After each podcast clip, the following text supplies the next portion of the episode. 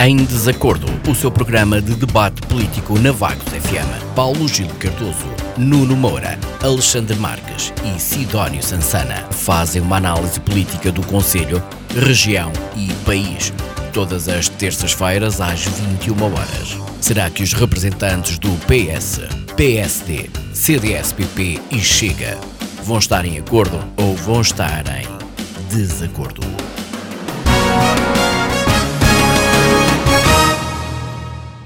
Olá, muito boa noite, bem-vindos a mais uma edição do Em Desacordo. Comigo tenho já Alexandre Marques do CDS e Sidónio Sansana do Chega. Aguardamos a qualquer momento a chegada de Nuno Moura.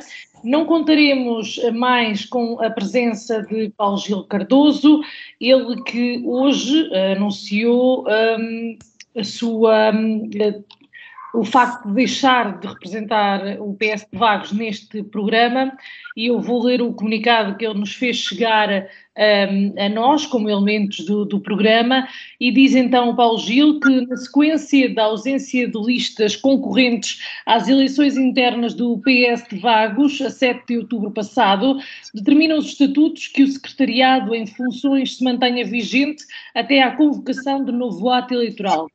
Por razões de índole pessoal, comuniquei às estruturas do partido a minha resignação ao cargo de coordenador da secção de Vagos, sendo que, por, vacatura de um dos elementos do secretariado, o elemento seguinte na lista assumirá a coordenação.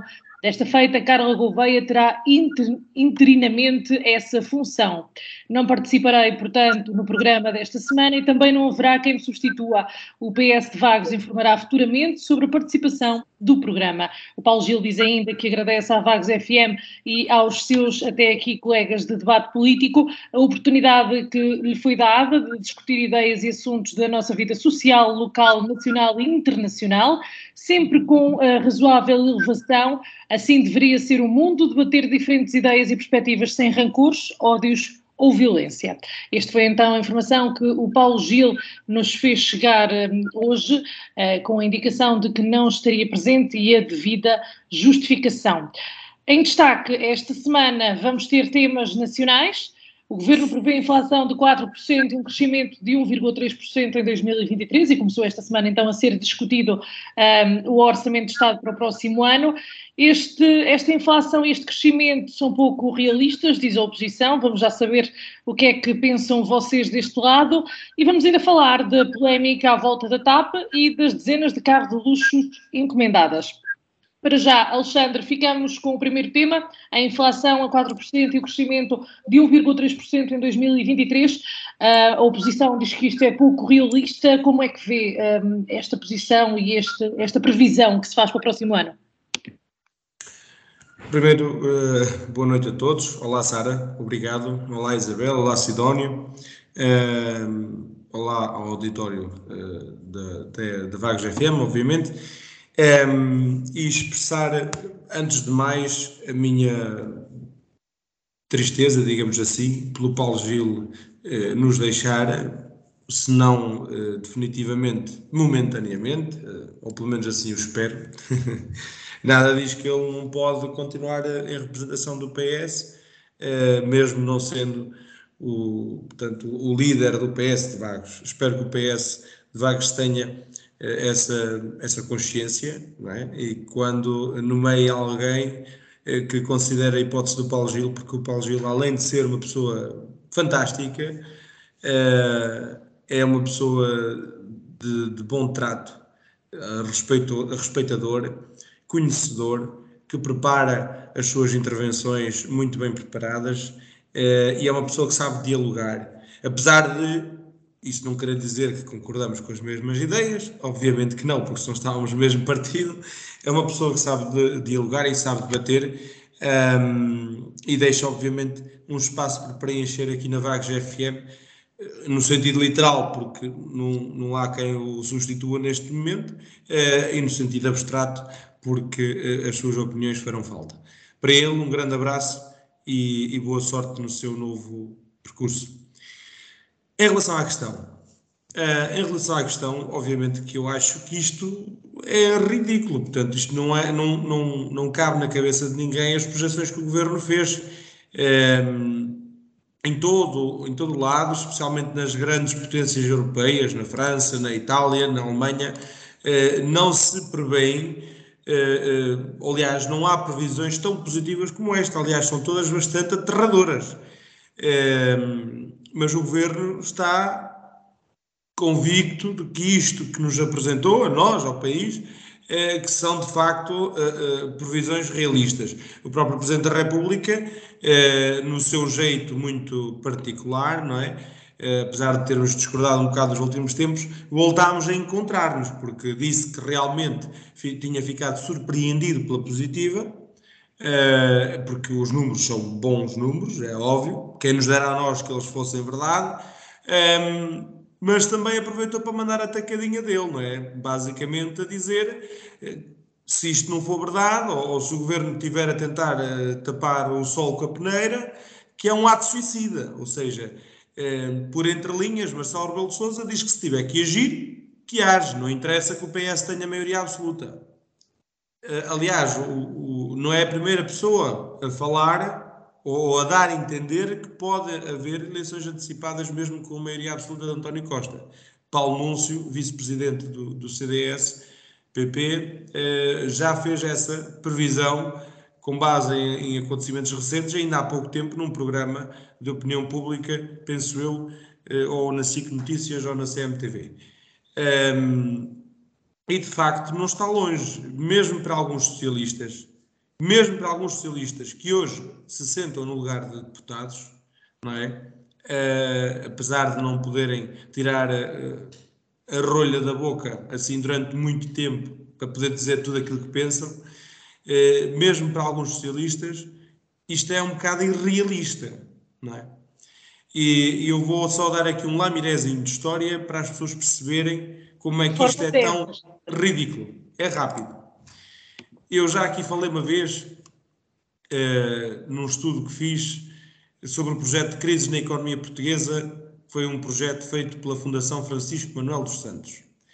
Ora, a segunda crise que eles registram no seu eh, friso cronológico é a crise de 92-93, tem uma epígrafe que se chama A Crise que Veio de Fora. E esta crise, eh, que começou mais, eh, mais ou menos ali na década de 1980, dá-se durante o período da governação de Cavaco Silva, é? conhecido como o cavaquismo, em que a conjuntura internacional vem a marcar mais tarde, portanto em 92, 93, a crise que recai sobre Portugal. É? Porque começa com o início da Guerra do Golfo, com a invasão do Iraque eh, sobre o Kuwait, o envolvimento dos Estados Unidos da América na mesma, obviamente, eh, tem ali, apanha o momento da reunificação entre as Alemanhas, portanto entre a República Democrática eh, na República Federal, e o colapso generalizado, portanto, dos regimes do leste, que neste momento são aqueles que nos trazem problemas, não é? é no caso específico europeu, ainda há moedas com bastante, nesta altura, com bastante peso, que perdem muito valor, como o marco, eh, que era a moeda alemã, que era, portanto, na altura, o grande motor, e ainda hoje é, eh, se bem que hoje partilha esse espaço com outros países, mas na altura era o grande motor, o grande pulmão da economia a nível europeu.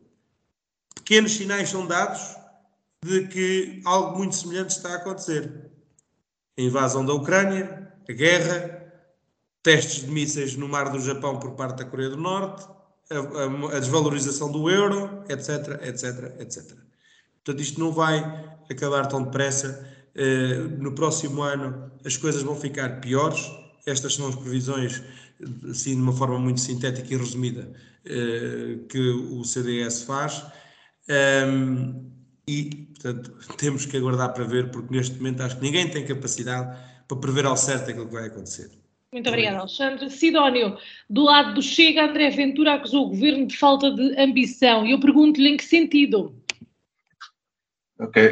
Bom, para começar, boa noite à Sara Isabel, ao auditório da Bagos FM e aos colegas de painel, neste caso com uma saudação especial ao Paulo Gil, eh, não vou comentar a situação interna do PS, assim como não o faço com a do Chega, é, é assunto para resolver pelo PS, eh, mas espero que eles arranjem uma solução que permita eh, ter alguém neste programa em representação do PS com a mesma elevação com que o Paulo Gil fazia. Um, quanto a, ao que saiu, ao que tem saído daqui nestes últimos dias, e as coisas misturam-se um pouco, o que saiu da concertação social, o orçamento que hoje caiu ao chão e por aí fora, um, realmente nós estamos num mundo muito complicado, nós temos uma guerra em curso. Um, e, portanto, uh, as previsões que habitualmente já, já são difíceis de fazer, as previsões de economia, acertar com ou errar com 10 ou 20%, uh, já é difícil com uma bola de cristal, mesmo que as bolas de cristal funcionassem.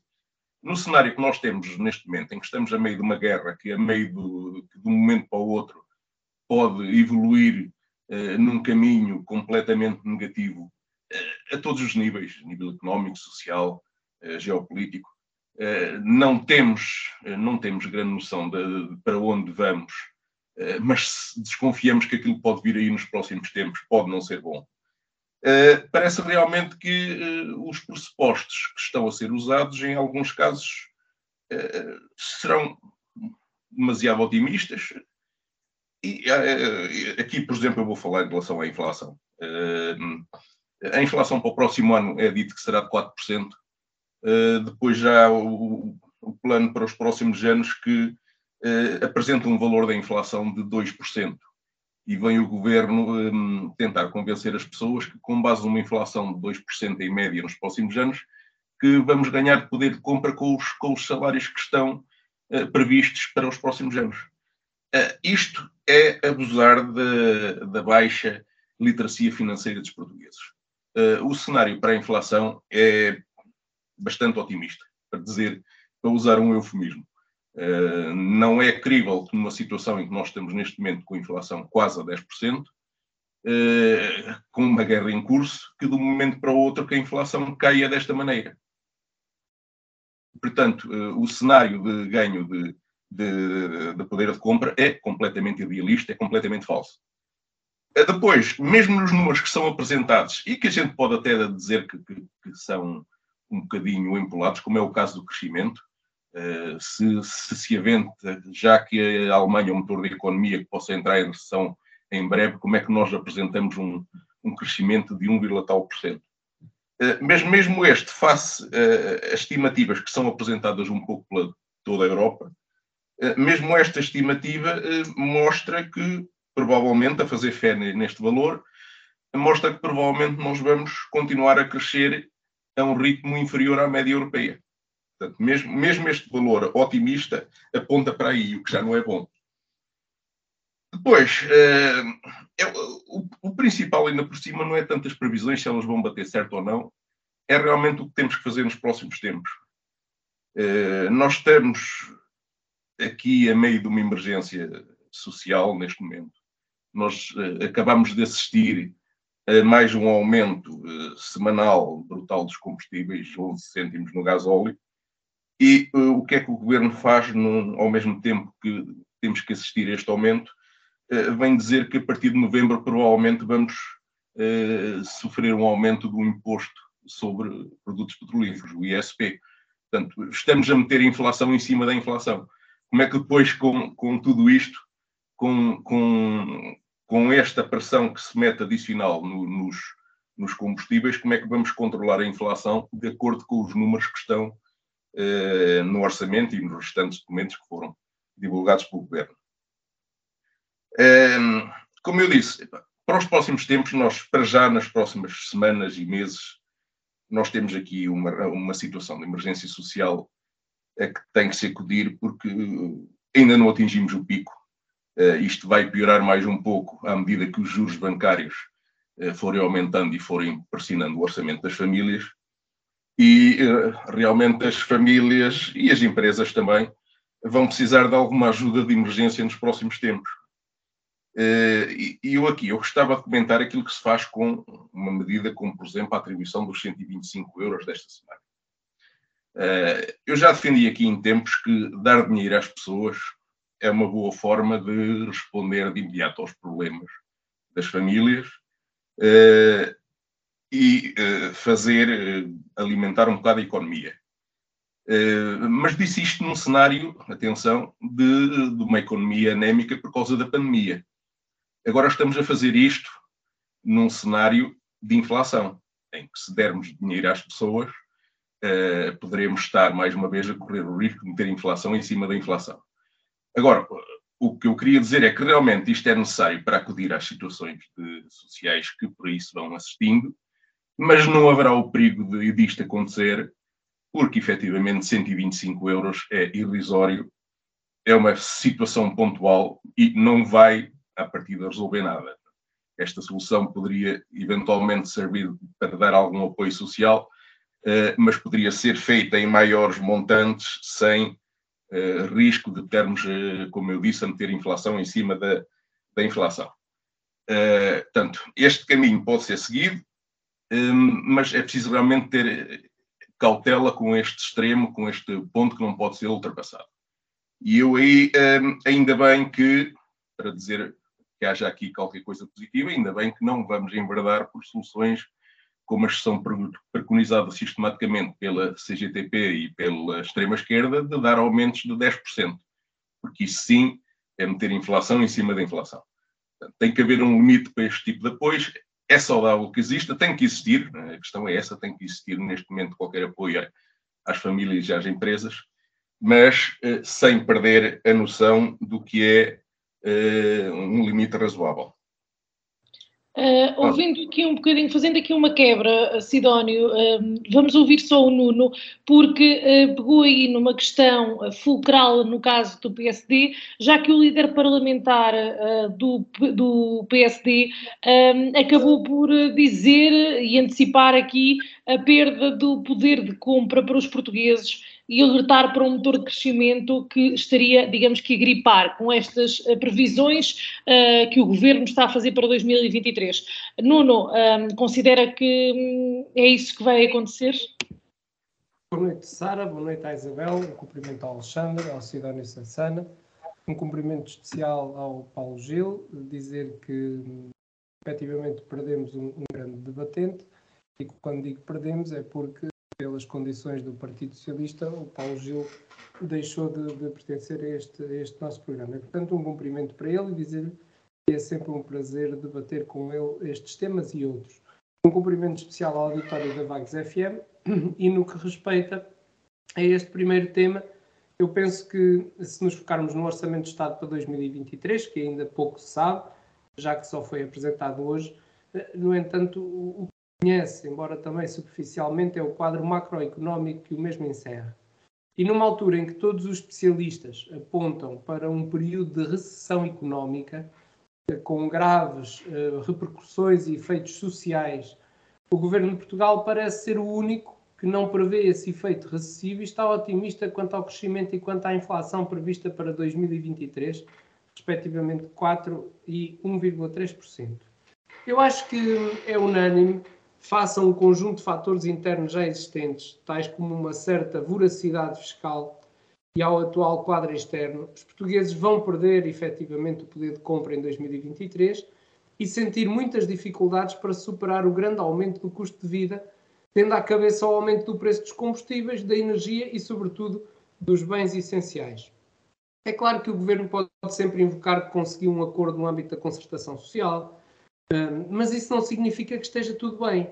O exemplo mais paradigmático tem que ver com o corte de mil milhões de euros no sistema de pensões em Portugal.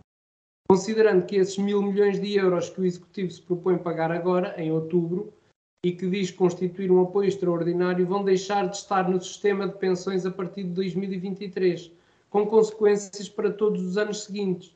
E, portanto, um logro que foi mal explicado aos pensionistas com a justificação da eventual ruptura da sustentabilidade da segurança social. E o mesmo se pode dizer em relação aos salários dos trabalhadores. Os trabalhadores perdem poder de compra e estão a empobrecer. Isso sente-se quando se ouvem as pessoas nos órgãos de comunicação social. E, portanto, isso é, é um ponto claro e factual. E esse empobrecimento vai sentir-se ainda mais, já que em 2022, face a uma inflação de 8%, trabalhadores só foram aumentados em 0,9%. O facto tem trazido pobreza às pessoas e à vida das pessoas. E no que diz respeito à atualização da tabela do IRS, esta só vai refletir os seus efeitos no ano de 2024. E, portanto, tendo em consideração os aumentos dos salários agora propostos para a função pública, privilegiam-se os salários mais baixos e não se têm em conta os salários médios, facto que pode gerar mal-estar no quadro da administração pública. E, portanto, a este respeito, posso acrescentar ainda que em tempos de crise, o governo devia concentrar-se nos problemas reais das pessoas e menos em manobras de distração e, portanto, o acumular de casos de descoordenação, de dúvidas, que têm infelizmente envolvido o governo nos últimos meses, contribuem para degradar uh, o ambiente político e de confiança que os cidadãos têm nos seus dirigentes. Portanto, o governo tem que deixar de estar à deriva e deve concentrar-se em responder àquilo que afeta a vida das pessoas. Oferta de serviços públicos de qualidade, na saúde, na educação, na cultura e, e no desporto. Efetivamente, este é um documento que ainda vai ser muito discutido, quer na generalidade, quer depois na especialidade, mas eu pergunto e volto a fazer uma ronda por todos e a pergunta é igual para todos os três. Um, qual é que é a expectativa para esta discussão? Alexandre.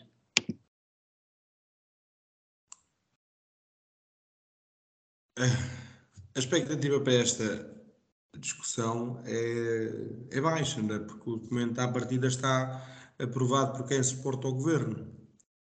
É, o Partido Socialista tem maioria absoluta, a única pessoa que pode fazer neste momento chumbar um orçamento é o próprio Presidente da República, se dissolver novamente a Assembleia.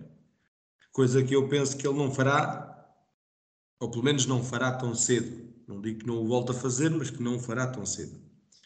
E em relação ainda ao orçamento, há, há coisas há críticas que são cabais, não é? que são, são feitas facilmente porque são coisas que não se entendem. Não é?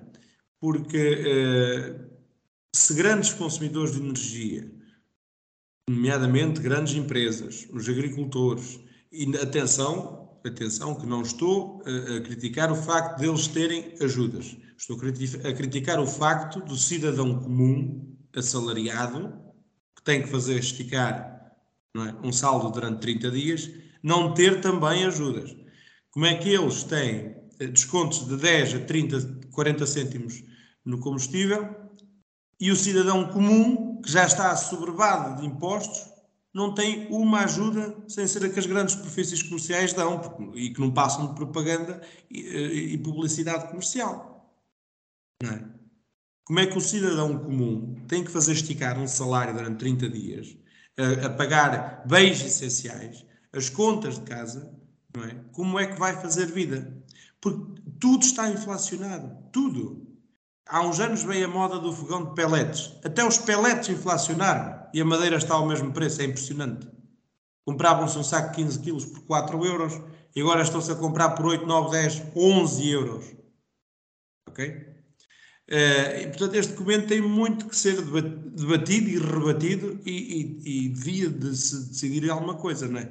Uh, porque algumas das propostas que eu tenho visto, e, e, aqui está, eu tenho que concordar com aquilo que o, o Sidónio disse, há uma grande literatura financeira por parte do povo português. Há um grande desconhecimento da matéria, o que depois também causam resultados estranhos na, na, na, nas eleições, mas isso são outros 500. Uh, algumas das propostas que já se ouviram por parte até de alguns partidos da oposição são coisas irrisórias, são coisas que não dão qualquer tipo de sustentabilidade. São coisas que não permitem, não é, que num país que devia de estar numa economia chamada a economia de guerra, em termos económicos, não é, eh, que é uma, uma economia mais restritiva, de contenção de custos de tudo, estarmos a propor um aumento um salário de 705 euros para 900 euros ou para 850 de um mês para o outro. Há propostas que são ridículas. É que não só uh, uh, sufoca as contas do próprio, do próprio sistema, do próprio mecanismo do Estado, como iria provocar de certeza absoluta muitas violências ou então despedimentos em massa. Ou a não renovação de muitos contratos. Não é? O que iria dar uh, uh, um disparar de, de, de, inscritos no fundo de desemprego. De certeza absoluta. Há coisas tão simples quanto estas. Uh, e embora também me custe um bocadinho, até já estou aqui com uma comissão, tenho que concordar também com o Nuno em alguns aspectos. o corte nas pensões, por exemplo, é, é, é mais uma prova da falácia que é o PS é mais uma prova de como o Partido Socialista nos faz a todos comer gelados com a testa, perdoem-me o português, eh, porque uma das grandes críticas que faziam ao governo de Passos Coelho e Paulo Portas era uh, uh, o regime da austeridade, não é? cortes em salários, em pensões, em, em tudo o que era vencimento e rendimento das pessoas, cortes até na segurança social, etc. E aquilo que nós agora vemos foi um assalto à mão armada, não é? Foi um roubo feito aos pensionistas, aos reformados, de mais de mil milhões de euros. Sidónio, como é que vê também a discussão deste orçamento? Também creio que já está votado pela maioria PS. Ficámos sem o Sidónio. Sim, eu costumo ver.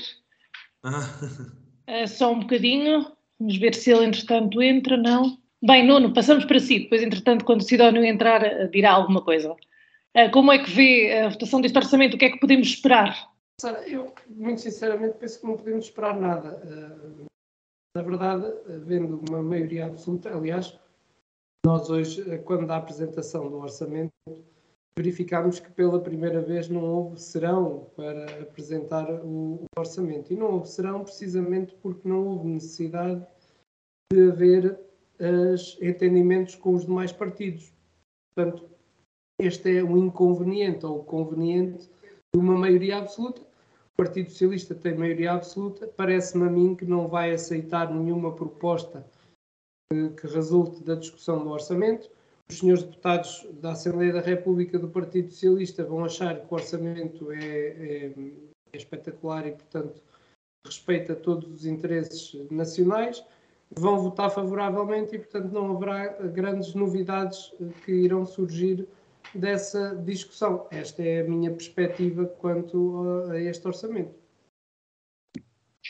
Muito bem, portanto, uh, nada de bom aqui a antever, porque se não há oposição, não é? Se não pode haver grande, grande, um, ehm, grande uh, melhoria, não é? Grande análise, também não poderemos aqui ter grande, grandes avanços. O Sidónio ainda não entrou.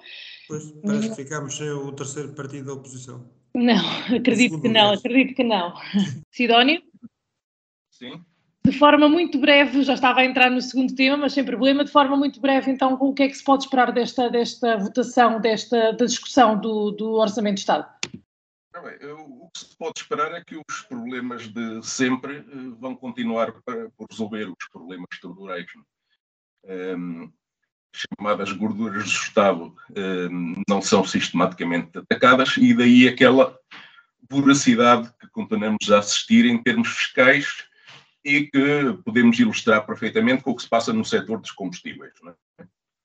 Sabemos que eh, os impostos dos combustíveis representam mais de 60% do custo final.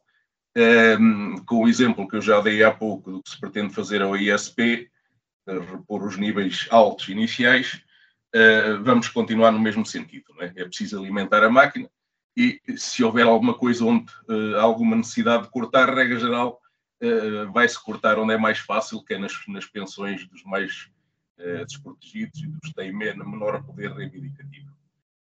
Associado a isto, e também vou usar o exemplo dos combustíveis, há uma série de empresas, e, e, vamos voltar a falar disto hoje, que vivem neste país numa situação de verdadeiro monopólio patrocinado pelo Estado. É? o caso da Galp é paradigmático também, eh, porque se é um facto que o preço dos combustíveis depende em 60 e tal por cento dos impostos, mas também é um facto que, por exemplo, o, o lucro da Galp quase que triplicou do primeiro semestre do ano passado para o primeiro semestre deste ano. Portanto, é este tipo de empresas, nós precisávamos realmente de uma liberalização da economia que conduzisse a, a, um, a um funcionamento mais eficaz do mercado que poderia redistribuir melhor as riquezas do país e poderíamos controlar melhor a inflação. Nós andamos aqui a falar que a inflação é por causa da guerra, é por causa de não sei do quê, mas a Galp aumentou os seus lucros em eh, quase para o triplo, portanto, quase 300%. Eh, portanto, isto é um problema que sistematicamente não é atacado e que eh, vai continuar a ser assim, porque nós sabemos que depois dá jeito, quando os ex-ministros saem do governo, dá jeito ter uma empresa destas, uma Galp, uma EDP, seja lá o que for, uma TAP, como vamos falar, para colocar lá as pessoas. Eh, isso não vai mudar.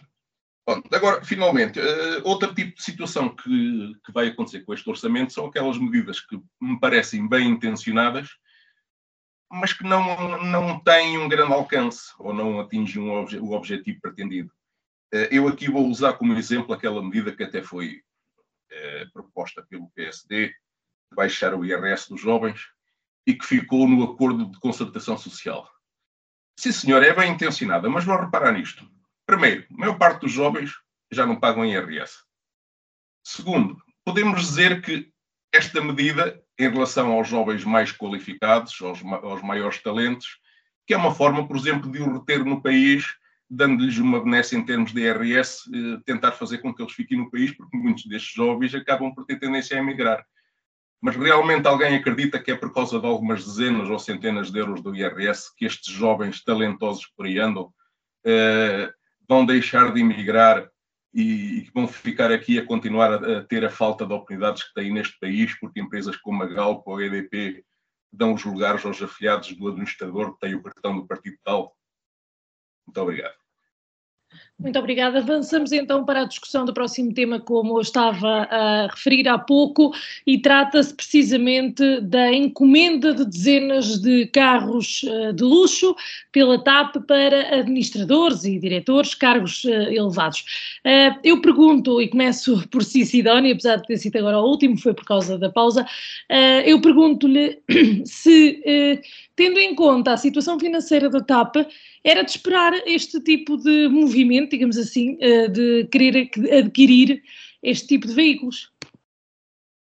Bom, eh, se a pergunta for se é de esperar, eu, como disse há pouco, destas empresas eu espero sempre isto e muito mais. Eh, não é, é de forma alguma desejável na situação em que, em que, em que a TAP está.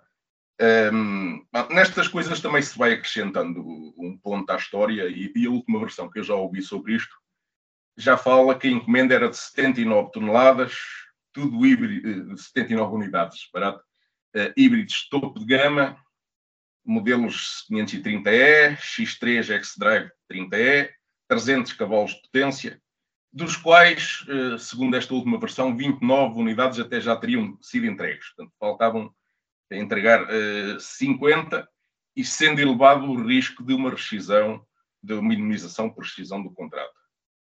Uh, é naturalmente escandaloso e imoral que, que o, o, dinheiro de uma empresa uh, como a TAP, que tem sido, que já teria ido à falência se não fosse o, o apoio dos contribuintes nos últimos, nos últimos anos,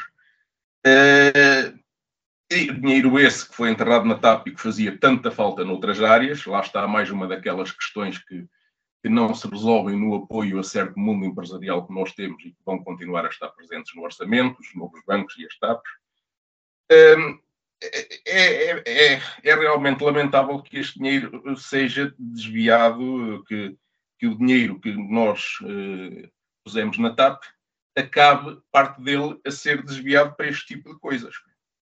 Uh, Repare-se que a TAP, estamos a falar de uma empresa que tem 100 aviões, opera 100 aviões. E para fazer isto tem, precisa de dezenas de diretores e administradores, cada qual com o seu BMW topo de gama do seu veículo elétrico para ir para, para o emprego. É? Apetece realmente dizer que se querem um veículo elétrico, já que o elétrico 28 não passa no aeroporto, mas o metro passa.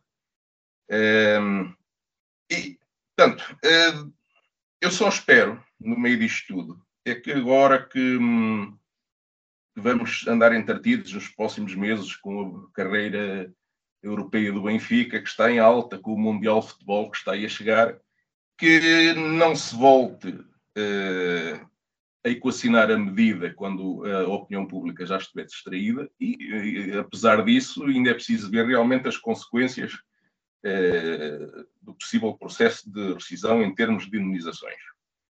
Um, ehm, esta questão é realmente tão imoral que o próprio presidente Marcelo uh, interveio para dizer de sua justiça sobre isto, uh, mas neste caso eu não levo muito a sério o reparo do presidente Marcelo, porque acho que com as funções que ele ocupa, ele devia estar a preocupar-se não com este caso concreto, mas com toda aquela situação que tem envolvido a gestão da TAP. Um, realmente, isto é assim ao longo de muitos anos. Uh, contratamos CEOs no, CEOs no estrangeiro, que é uma coisa que eu não entendo. Para conseguir estes resultados, realmente precisamos mesmo de um CEO internacional. alguém português não seria capaz de fazer a mesma coisa com os mesmos resultados. até aqui penso que há aqui um, um, um despesismo que poderia ser evitado na, na, TAP e que não faz sentido esta, esta tendência para, ao longo dos anos, termos uh, uma gestão de topo que vem do estrangeiro para conseguir tão poucos resultados. Uh, agora, isto é realmente um exemplo que a TAP uh, é e sempre foi um, mundo cheio de gorduras. Eu, eu quando comecei a, a, trabalhar na indústria, eu costumava calibrar uns, uns termómetros e outros equipamentos no laboratório de calibração da TAP. E eu ficava abismado quando lá ia com os equipamentos debaixo do braço para, para calibrar. Em primeiro lugar, pelo espaço. Eu entrava num hangar enorme que servia de, de espaço para a calibração, aquilo era completamente sobredimensionado. E depois eu era muito bem atendido e rapidamente atendido, atendido porque aquele serviço tinha pessoas a mais para, para o trabalho que havia para fazer. É natural que a TAP precise de um serviço de calibração para os seus aviões, é natural que o rentabilizem com trabalhos externos como estes, mas aquilo que eu assistia quando lá ia é uma sensação de exagero. Eh, é, é, tudo, é tudo em grande. E, portanto, o que se passa com este exemplo que eu conhecia, passa-se com muitas coisas que as pessoas falam na zona de Lisboa sobre o que se passa dentro da TAP. Uh, são muitas gorduras e que nunca foram atacadas. Agora, a questão é, porquê é que isto se passará? Enfim, lá voltamos outra vez à história das pessoas que que saem dos governos e que vão para a TAP e que estão lá. Eu lembro, por exemplo, que o presidente do Conselho de Administração, chamado Sherman, o homem da cadeira, não é o CEO que normalmente trabalha, mas o presidente do Conselho de Administração é um senhor chamado uh, Miguel Fresquilho. Portanto, não sei se ele teria direito a um BMW ou não, mas exemplos destes há muitos na TAP e se calhar talvez ajude um bocado a explicar uh, porque é que aquela empresa ao longo dos anos não muda e continua a fazer este tipo de coisas. Muito obrigado. Obrigado, Sidónio. Nuno, uh, considera que estamos perante realmente uma ação, digamos que, imoral e desajustada uh, aos tempos que correm? A, a TAP um, tornou-se ao longo dos últimos anos uh, numa das maiores atrapalhadas do governo socialista. Aquilo que há uns anos atrás era considerado por António Costa e outros dirigentes do Partido Socialista como uma empresa de bandeira, cuja privatização era um dos maiores erros estratégicos para os interesses de Portugal. Agora deu dito por não dito, onde afinal a palavra dada não é palavra honrada. E a solução para aquela empresa, diz-se, é a sua privatização. E, portanto, afinal, os nomes que se chamaram a Pedro Passos Coelho e a outros dirigentes do PSD e também do CDS, a quando da privatização da TAP, cabem-lhes agora por inteiro acompanhada dos respectivos juros. Esses juros são muito milhares de milhões de euros injetados naquela companhia e que serão pagos por todos nós.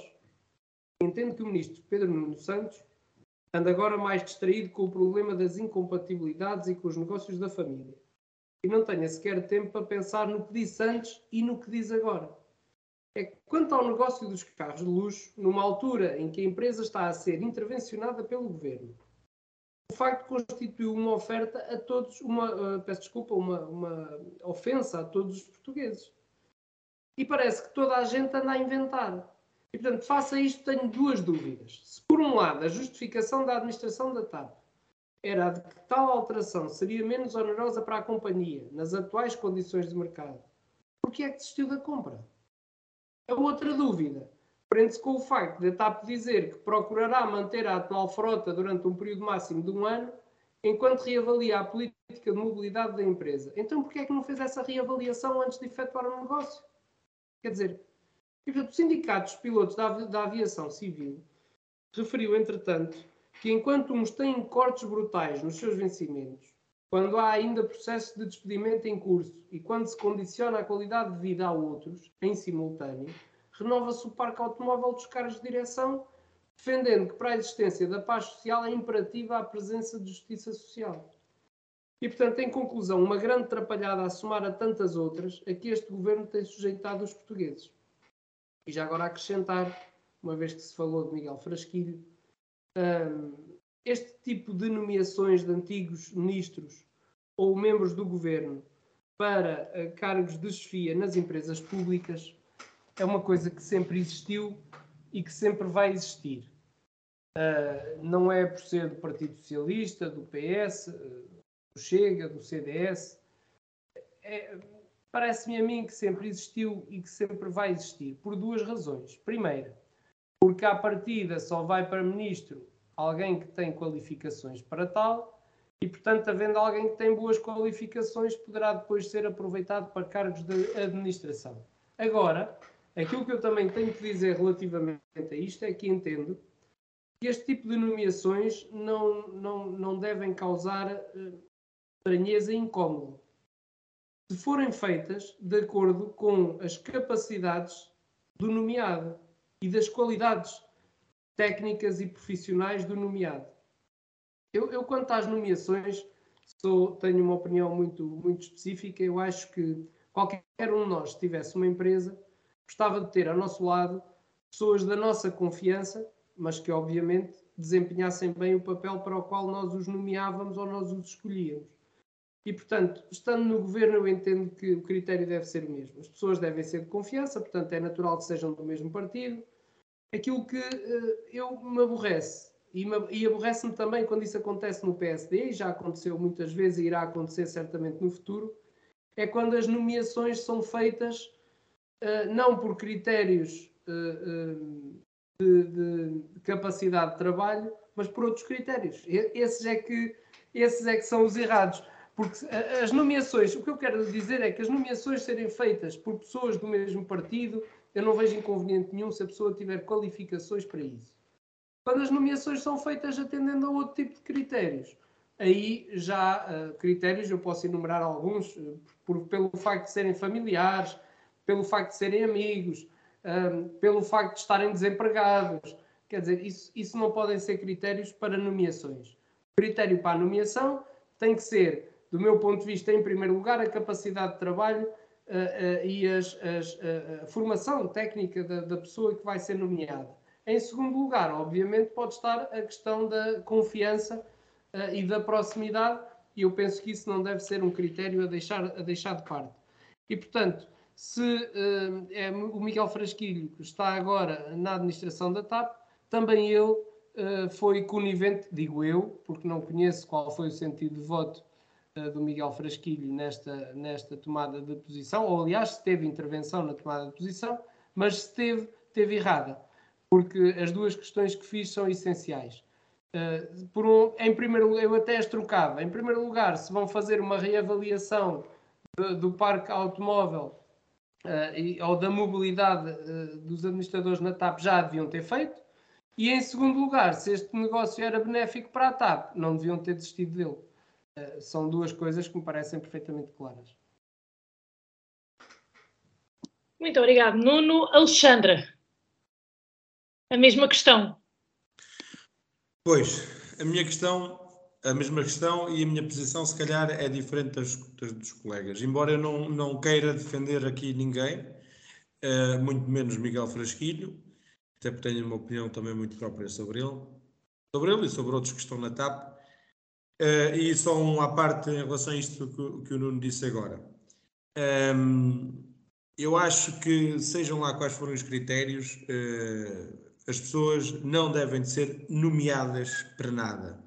Acho que, uh, à semelhança daquilo que acontece no privado, nas empresas públicas, os administradores de topo, os CEOs, o que for, quando é preciso contratar novos administradores nível médio ou abaixo de si, deve-se fazer como privado. É um concurso, epá, e depois no privado também há casos eh, de netos, primos, sobrinhos, etc. Mas também há muitos casos em que se dá valor, portanto, aos critérios que o Nuno estava a falar. Mas o procedimento é o mais correto, é abrir concurso e candidatarem-se. Não é passarem à frente só porque tinham um amigo no governo, no Parlamento, ou porque eles próprios lá estavam. E contra o CDS falo, obviamente, é, porque o CDS também tem as suas nomeações depois de ter saído do governo. A única, único caso em que eu consigo entender e concordar com a opinião do Nuno em relação a nomeações é, por exemplo, em relação a presidentes de Câmara. Quando um presidente de Câmara eh, abraça um projeto autárquico e está, por exemplo, 12 anos, que é o, o limite do mandato, uh, 12 anos à frente de uma Câmara Municipal, quando sai de uma Câmara Municipal, tem sérias dificuldades em readaptar-se ao mercado de trabalho. O Dr. Carlos Bento passou por isso. Ainda há mais, aqueles que entram num projeto autárquico têm serem advogados, como é a maior parte, como são, por exemplo, professores, médicos, uh, engenheiros, sem serem engenheiros, uh, engenheiros de, de, de fabris, químicos, etc., uh, de automação industrial, etc. Portanto, este tipo de pessoas, quando se, no, quando se vai a readaptar ou tentar readaptar ao mercado de trabalho, é muito complicado e, por norma, uh, há sempre uma ajuda da administração central em se conseguir alguma coisa. E aqui eu consigo perceber. E quanto a esta questão dos, dos E quanto a esta questão, que era o que eu estava para dizer, a, a tal literatura financeira que falávamos há pouco estende-se também aqui. Porquê? Uh, há dois, vou só pegar nisto. Há dois tipos de contabilidade: a financeira e a analítica. É? Hoje em dia chamamos-lhe a contabilidade de gestão. Uh, e o, uma das coisas que nós estudamos em contabilidade de gestão é, portanto, o, o, o encurtamento dos custos Uh, e no caso destes contratos de renting, eu vi, eh, penso que foi no Jornal de Notícias, algo mais a pormenor sobre aquilo que lá estava. Aquilo, uh, e na notícia que a Sara mandou também tinha alguma coisa, mas não tudo. Aquilo iria custar cerca de 500 euros por mês cada carro, não é? 6 mil euros por ano cada carro. Uh, 6 mil euros por ano e a TAP seria encarregue de lhe pôr combustível pagar o imposto de selo, como toda a gente paga, e mais nada. Uh, o cargo da manutenção, despesas de desgaste, etc., isso não estaria a cargo da TAP. Nós podemos colocar em causa a questão dos carros serem aqueles, serem BMWs, serem carros de luxo, serem mega carrões, como se costuma dizer, bolides, não é? Podia ser, podiam ser carros de uma gama mais barata, mais em conta, mais corrente. Isso podia ser. Mas, se de facto, a longo prazo, no acumulado, a poupança da TAP seria substancial, então eu acho que o investimento era o mais correto a fazer. Agora, o que é que eu penso que aconteceu? Qual é a minha leitura dos dados, dos factos? É que pelo próprio problema dos nomeados, dos bois, etc. Pelo orgulho de Pedro Nuno Santos, de António Costa e de outros, é? que uh, uh, voltaram a, a, fazer da TAP uma empresa pública. Uh, não, não querendo admitir os erros, foram imiscuir novamente política na gestão direta da TAP. Fizeram com que, com que os administradores recuassem, portanto voltassem atrás e dissessem não, nós vamos fazer uma reavaliação, não é? vamos cancelar a encomenda uh, e vamos ver o que é que é efetivamente melhor para a empresa. Só que este recuo tem custos. Ou seja, o, o, a ideia inicial era poupar e acabam por gastar não é? mais do que aquilo que gastavam se não fizessem nada. Resumidamente é isto. Eu penso, eu, a minha leitura é esta. Eu acho que de toda a novela que nós temos vindo até agora, desde que foi anunciada a compra ou a aquisição de 79 veículos eh, para a TAP, para os administradores da TAP, veículos de luxo ainda por cima, eh, eu acho que toda esta novela, o, o que me faz lembrar é isto: foi a política, o governo meter o dedo diretamente na administração direta de uma empresa pública. Porque é, é, é, é, verdade que, por exemplo, esses administradores também, não é? Hão de ter de, um desgaste, um nível de desgaste no, nos seus meios de transporte. Pois também podemos pôr em causa se esses administradores, onde é que moram, deixam de viver, se, se precisam realmente de um carro pago pela TAP para poder andar, etc. Podemos fazer o rácio e ver quantos administradores temos por avião, como dizia o Sidónio agora há bocado. Eh, pronto, podemos fazer uma série de questões. Eh, mas no que diz respeito a este assunto em, em, em, específico, à compra ou à aquisição dos carros para os administradores, também temos que ter em consideração que estes administradores têm um nível de desgaste dos meios de transporte que utilizam em nome da TAP muito elevado. muito elevado. Mas já não tenho nada a acrescentar. Algum dos comentadores quer acrescentar mais alguma coisa sobre este tema? Muito bem. Portanto, eu acho que estamos em condições de avançar para as mensagens finais de hoje. E o primeiro a começar é o Nuno. Ora bem, relativamente às mensagens finais, já que apenas falámos de assuntos de âmbito nacional, julgo pertinente alertar para um facto que todos os dias ouvimos e vemos os órgãos de comunicação social e que se prende com a saúde e com o acesso a um médico de família a todos os portugueses. Esta foi mais uma promessa vã do Primeiro-Ministro que não foi cumprida e uma grande percentagem dos portugueses continua sem médico de família. Portanto, se o SNS não tem condições para o fazer no seio dos quadros existentes, que pelo menos faça com recurso à contratualização ou parceria complementares com o setor social e privado. Para além da falta de médicos em certas especialidades e do encerramento de urgências por, por esta circunstância, há um aspecto que continua também por resolver e que se prende com o mau funcionamento das unidades de saúde em face da sua proximidade aos cidadãos. Este é um flagelo uh, sentido por muitos que apenas querem que o Estado desempenhe as suas funções.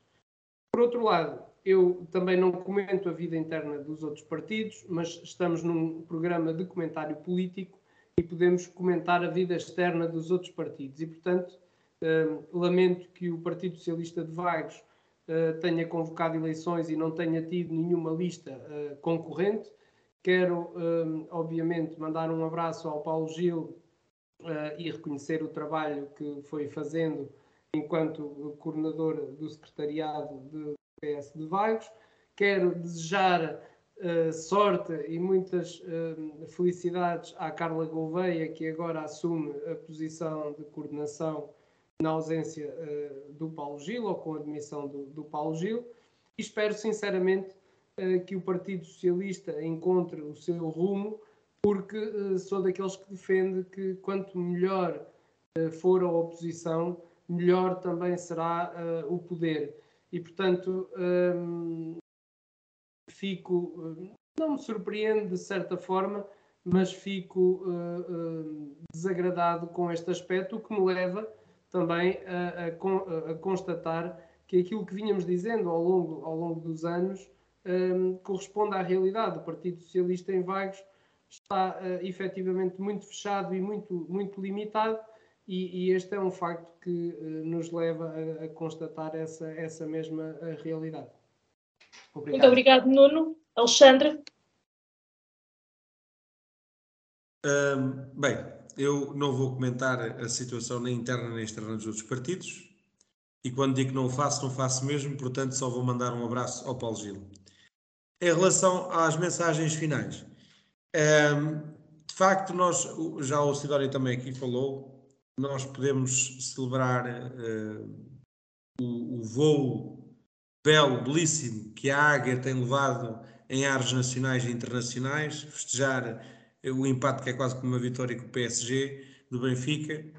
Uh, podemos festejar uh, vitórias políticas, outros se calhar condenam-nas, é, mas aquilo que nós temos a obrigação de fazer, aquilo que nós, uh, não é poder, é aquilo que nós devemos fazer, é de facto debater sobre aquilo que nos vai assolar a vida durante algum tempo e durante os tempos breves ou próximos. ainda esta semana, a Ucrânia destruiu uma ponte entre a Crimeia e a Rússia. É? A Rússia responde com uma chuva de mísseis em, em Zaporígia, eh, porque não gostou que a Crimeia arrebentasse com a ponte. E a verdade é uma: no meio disto tudo, não é? entre eh, a guerra de Zelensky e a guerra de Putin, eh, quem sofre ou quem sofreu mais são aqueles que não têm culpa de nada. Foram os que morreram no atentado à ponte e foram os que morreram em Zaporígia. Não é? É isto que tem que ser falado, é isto que tem que ser debatido. Uh, e, e, e, talvez esteja na hora de parar uh, de ajudar a Ucrânia, não é? E fazer pressão tanto de um lado como do outro para que se encontrem soluções de paz. Porque mesmo a Ucrânia uh, tem incorrido nestes últimos 15 dias coisas que têm vindo a público, por órgãos da ONU, da NATO e até por órgãos de, de, de, investigação internacional dos Estados Unidos da América, como a CIA, eh, tem incorrido em crimes de guerra. E a partir do momento em que começa a, a, a atravessar aquela linha vermelha de cá para lá, é? nós temos que ponderar muito bem o tipo de ajuda que estamos a dar à Ucrânia, porque nós estamos a financiar diretamente mortes, crimes. E é preciso muito cuidado com isto. E no outro lado, temos de ter cuidado também com os pequenos sinais que vamos tendo aqui e acolá de outras guerras que podem começar. As brincadeiras da Coreia do Norte no Mar do Japão, as, pois as guerras não são todas de armas, também há guerras económicas, não é? A compra de mais de um bilhão eh, eh, de toneladas de arroz da China a países do leste, ali próximos, tipo Singapura, etc. Eu atrevo-me a dizer, muito brevemente, só a China terá arroz para vender. Isto pode não parecer nada, mas vale muito, não é? Vivemos tempos muito complicados uh, e espero que uh, temas realmente importantes venham para cima da mesa da discussão, não só dos portugueses, em suas casas, nas mesas do café, para que estejam cientes daquilo que está a acontecer, mas e em especial para aqueles que têm poder de decisão, que são os nossos governantes. Marta Temido também dizia, quando arrebentou a crise do Covid na China, que nunca na vida chegava cá, mas chegou. Há coisas que nos parecem mínimas que estão do outro lado do lago, do outro lado do mundo, eh, mas que na verdade não são e que nos afetam. E portanto temos que prestar atenção eh, àquilo que é o nosso ambiente. Muito obrigado. Muito obrigado, Alexandre. Sidónio, para fechar hoje, o que é que nos traz? Uh, ora bem, como isto anda tudo interligado e não discordando dos princípios éticos que o Nuno Moura enumerou sobre o que devia ser as nomeações, eu vou apenas fazer uma resenha sem muitos comentários daquilo que foram as atrapalhadas e os abusos de vários ministros no espaço de uma, máximo duas semanas. Primeiro, talvez mais grave, o ministro Pedro Nuno Santos voltou à baila pelas piores razões, uh, por ter recebido fundos através de uma empresa em que tem sociedade com o pai. Uh, o número que eu ouvi é da ordem de um milhão de euros. Esta situação uh, é, é motivo de admissão. custa a entender como Pedro Nuno Santos ainda é governo. Segundo, a empresa do marido da ministra Ana Abrunhosa recebe fundos atribuídos pelo Ministério eh, gerido pela esposa.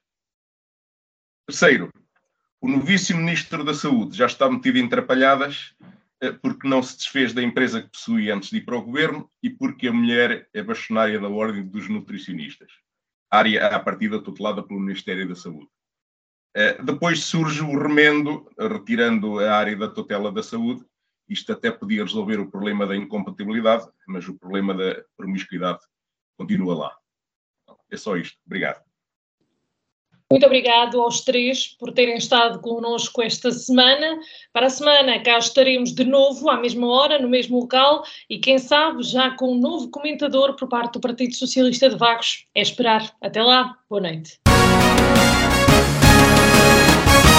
Em Desacordo, o seu programa de debate político na Vagos FM, todas as terças-feiras às 21 horas. Será que os representantes das conselhias vão estar em acordo ou vão estar em desacordo?